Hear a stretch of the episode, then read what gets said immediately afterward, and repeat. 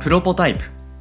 この番組は音声編集システムへの100の新機能リリースまでの過程をお届けする開発連動型ポッドキャストになるはずだった番組ですがなぜか開発は一つも進みません気がつけばプロトタイプ開発を得意とするドットの実験レポート的トークに今日も進今日のテー捗マはは順調で臨す床工学技師からの LGTM です。LGTM、これ、言葉で略してもなんか分かりづらいなって思ったんですけ ど、これ何の略ですかこれ、ルックスグッドトゥーミー。直訳すると、まあ、私にはよく見えるみたいなことですね。おー僕にはいけてるよみたいな。そう、ほと僕んどにとったらすごいいいよ、これ。うんみたいいいよこれみたいな。なはい。で、これが to me と言いながら、その to me の me が臨床工学技師っていうことなのかなそうなんですよ。あの、はい。これはですね、去年の年末に、アドベントカレンダーってご存知ですかおあのなんかクリスマスまでに一枚一枚カレンダーめくっていくっていうそうこですととセットでねあのエンジニアさんたちがブログ書いたりとかするあれですかそうです。あの、本来はね、クリスマスまで、なんかこう、楽しみだねって言って、ペラペラめくっていくような感じですけど、うんあの IT 界隈ではクリスマスまで、えーみんなで特定のテーマに沿って1日1つ記事を書いていこうっていううんうんそういう取り組みなんですけどうんうん去年ですねあのうちの会社でアドベントカレンダーやろうぜって話になりましてはい何回か話出たかもしれないですねストラーピっていう、うんえー、とヘッドレスヘッドレス CMS うんうんうんについてのアドベントカレンダーをあのドットで作ってはいであのキータで公開したんですねほうほうほうで、その中には、あの、まあもちろんドット以外の人も書けるんですけど、基本的にはうんドットメンバーでバーっと書いちゃって、はいで、なんか一つか二つ外部の人が書いてくれて、すごい嬉しいなと思ったのあったんですけど、へえまあその聞いたのところで情報公開していくのって、やっぱりそういう一つのテーマについてまとまってるとかっていう面白さがあったり、まあうんうん本当に単純に便利ですよね。はいで、その中で、まあ、アドベントカレンダーから辿ってきたのかどうかわかんないんですけど、うん僕もあの、前からそんなに僕は頻度高くないんですけど、たまに技術トピックとか、ちょっとうんした小技みたいなレベルのやつをうん投稿とかしてたんですけど、はいその中で、あの、すごいマニアックな記事、はいもうあの、それこそ Listen to Me ってあの、キータの記事につけることができる、いいねボタンみたいな感じのそうなんだ、はいキータの中で使われるいいねボタンを、えー LGTM っていうボタンとかで押せる感じなんですねそうなんですよ。で、これまではあはあはは一つもそれを受け取ってなかった記事っていうのがあるんですね、僕の。うんうんうんうん大体受け取れるけど一個も受け取ってなかった記事があっゼロかみたいな、まあそうだようんみたいな感じだったんですけど、たなんか特定のソフトウェアを作るときに、うん、 Python の3.7の時にだけ、うん、稀に起こるエラーみたいな感じの、それについての記事を書いて、はい、うん登録だったので、で、なんかそれについて、初めてうんいいねが、LGTM がおーマニアックな記事見てよかったって言ってくれる人がついに現れたんですねこんなのに誰がいいねつけんだろうと思って、で、あの、うんいいねついただけじゃなくて、聞いた内で、その機能うんを引用するって機能がありまして、はいはいはい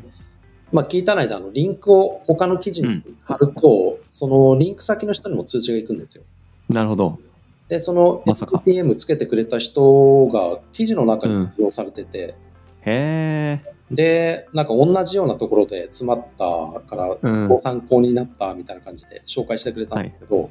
うんで、その人のプロフィールをたまたま見たらですね、うんこう透析専門のクリニックで働いてる臨床工学技師ですっていうのが書いてあって、待って待ってなんか職種ちょっと違ってますよね そう、そうなんですよ。うん全然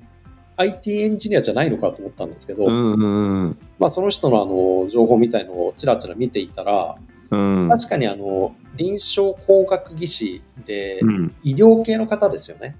そうでしょうね。うん。なんですけど、あの Python を使って、はい。院内のデータ、病院内のデータの集計とか分析とか、はいはいはい。あとは学会発表のデータ分析で Python とかなるほど。使っていると。うん。で、なんて言ったっけな、あの、マシンラーニングの中でも、うん。とね、ちょっとごめんなさい、これもしかしたら間違ってるかもしれないんですけど、クリニカルエンジニアマシンラーニングみたいな、そういう病院のはい。分野のマシンラーニングがあるんですけど、その辺もやってる人みたいで、へえ。で、これ聞いてちょっと思い出したのが、あの、どういう業界だったっけな、物理界隈だったと思うんですけど、これ間違ってたら、あの、ぜひ聞いてる人はうん指摘してほしいんですけど、うんうん。そこの物理の世界で長年課題とされていた問題、うん。数学とかでも解決できない問題みたいのもちょいちょいあるんですけど、うんこ。れがやっぱり物理とかの世界でもあって、はい。で、それを、そこにマシンラーニング、機械学習のノウハウを持ったエンジニアが乗り込んできて、はいはいはい。専門知識としては全然負けちゃうんだけれども、そのうん背景技術、機械学習のノウハウで、あの大量演算で処理してみたら答えが出ちゃったみたいな。えなるほど。うん。で、それ考えたときに、うん。最強なのは多分、物理もすごい詳しくて、うん機械う学ん習うんも。わかる。両方できて。両方できる。で、それがなんか両方のトップクラスだったら最強ですけど、トップクラスまでいかなくても、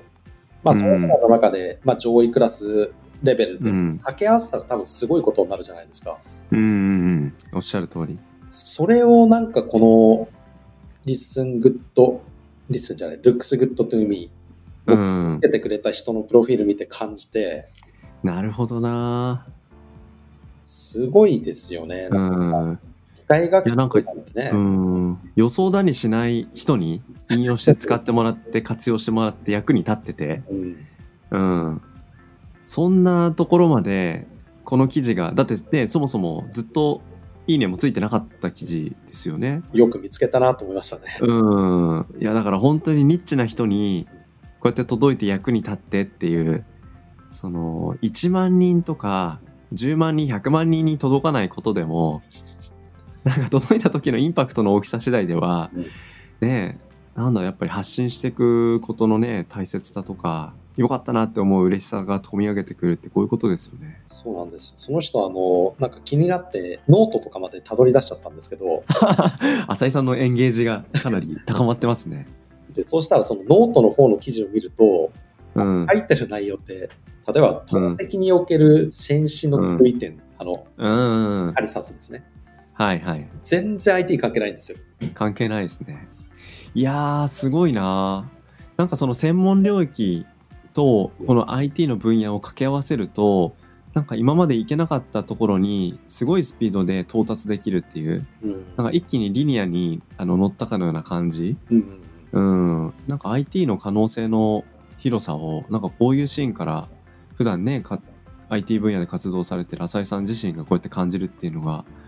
うんなんかすごく感慨深いですね。で、もっと言うとですね、これがあの、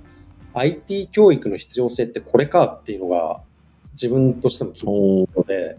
はい。今って IT 技術って、うん。もう専門の人が持ってる特別な技術、うん。まあ、うん特にそうじゃなくなってきてますけど、はい。まあ、基本的にはそういうイメージが強いかなと思うんですね。ただ、はあの、業界としても、例えば機械学習をプログラうムん。書かなくても使えるようなうん。サービスとか、あるいはあの、もう、ノンコーディングでアプリ作れるとか、うん。うん。ウェブサイトなんてもう結構前からそういうのいっぱい出てきてると思うんですけうん。ど、ありますよね。うん。なんて言うんでしょう。義務教育とかでのプログラミング教育に加えて、うん。こううん。いう下地がある人に対して、もう本当に簡単に IT 技術が使えるプラットフォームっていうのも非常に増えてきたってことは、うん。なんかもう IT が本当にツールになる時代っていうのがうん。目の前まで来ているんだなと。うん。 IT をツールとして何か別の専門分野に入った人っていうのが増えてきたら、うんこんな業界で技術革新がどんどん進むんだろうなっていうワクワク確かに今まではね IT できるっていう水準に行くまでに結構なコスト学習コストがあったけどそこの学習コストがほぼなくその領域の IT のメリットをうんうん最大限に活用できる、うんうんそのフェーズに行くのはむしろこれからうんうんだってことを指し示してるかもしれないですよね。必要な自分の専門領域に必要な技術 IT の知識っていうのをピンポイントでうん学習して、うん、でもう学習コストもどんどん下がってますしはい、っていうふうに考えたらやっぱり、うん、ね、すごいですよね。いやー浅井さんちょっと今から臨床工学技師の領域で活躍したら結構なとこまでいけるんじゃないですかなんか本当にうちの例えば会社の CT うん清水うんとか、あのなんか突然医者になりたいとかうんあのなんだっけな研究者になりたいとか、うんまあ、言い出すんですけどうん多分本気でやればできるんだろうなっていうのはうんね、何でしたっけなんか一つのね領域をその極めるのに1万時間かかるみたいな話ありますよねあそんなのがあるんですね。そうそうそうで1万時間ってどれぐらいだっけな、なんか3年それをもう専念してずっとやるみたいな感じだったのかなちちょっと忘れちゃったんですけど、ただ、あのその絶対的な時間のことではなく、やっぱかかってた時間がうん、やっぱこういうテクノロジーが普及して、それが当たり前に誰でも利用できるうん社会になってくると、学習コストが下がってうん、今まで1万時間かかってたのが、うんいや、実はもう3000時間で良くなるんです、みたいな。うんうんで今までかかってた時間だともう人生の中で経験できる職業とかうんうん専門的な領域って限られてたところがうんもちろん深くいくこともできるけど組み合わせがよりしやすくなる、うんうんうんうん、同じ人生の時間軸の中で1個しか選べなかったものが3つ選べるようになったうんうんその掛け合わせの中で何が新しい可能性として開かれていくかっていうところの、うん、タイミングというか時代にうんシフトしてきていることを感じさせるエピソードなんじゃないかなって感じますよね。そうですね、その話で言ったら、僕あの、調理師学校の先生やってる知り合いがいるんですけど、はいはい。あのいわゆる板前さんとか、うん。料理を作るシェフシェフさん、はい。って、あの修行期間がやっぱりものすごい必要だとか、うん。師匠のやつを盗むためには何年も必要だっていう話があるんですか、うん。その人、その調理師学校の先生が言うには、そんなわけないだろうと。うんあ。のいつの時代の話をしてるんだって言ってて、うん。あの見て盗めってそんなもん YouTube 見りゃいいじゃんっ ていう。わかる。でおも魚さばいたりとかのね、YouTube とかもすごい今豊富だすですからね。そうなんかあのいろんなあ昔はあの情報が少なくて情報へのアクセス方法も少なくて、うん。直接人から聞かなきゃいけないでそれはうん報道としてアーカイブもされてないので、だったらまあこんだけの時間かかるよねっていうのもはい。今これだけ情報が増えていてそんなにかかっているわけがないんですよね。うん。だけどやっぱりちょっとその辺のところで自分が経験したことがなんかあの他人にとっても正解だっていうふうに考えちゃううんの。は、いやこれは何万時間やんないとダメなんだとかうん。やっちゃうと思うので、まあ、ちょっと話はずれちゃいましたけど、うんうんうん。なるほどな。いやー、なんか、本当アウトプットって誰に届くか本当わかんないし、うんなんかこういうね、うあの、話に広がることを全然予想せずにうん、でもそのキータの引用した時に、浅井さんのところに通知が来るっていう、こういうちょっとした仕掛けがうん、浅井さんの心の中にこういう、なんか気持ちというか、発見を届けるって、これもこれで一つ機能じゃないですか。ちょっとした機能だけど、なんかこういう機能の先にこういう感情が待ってるみたいなところの設計もうん素敵だなと思いますし。ねうん。小工学技師の方が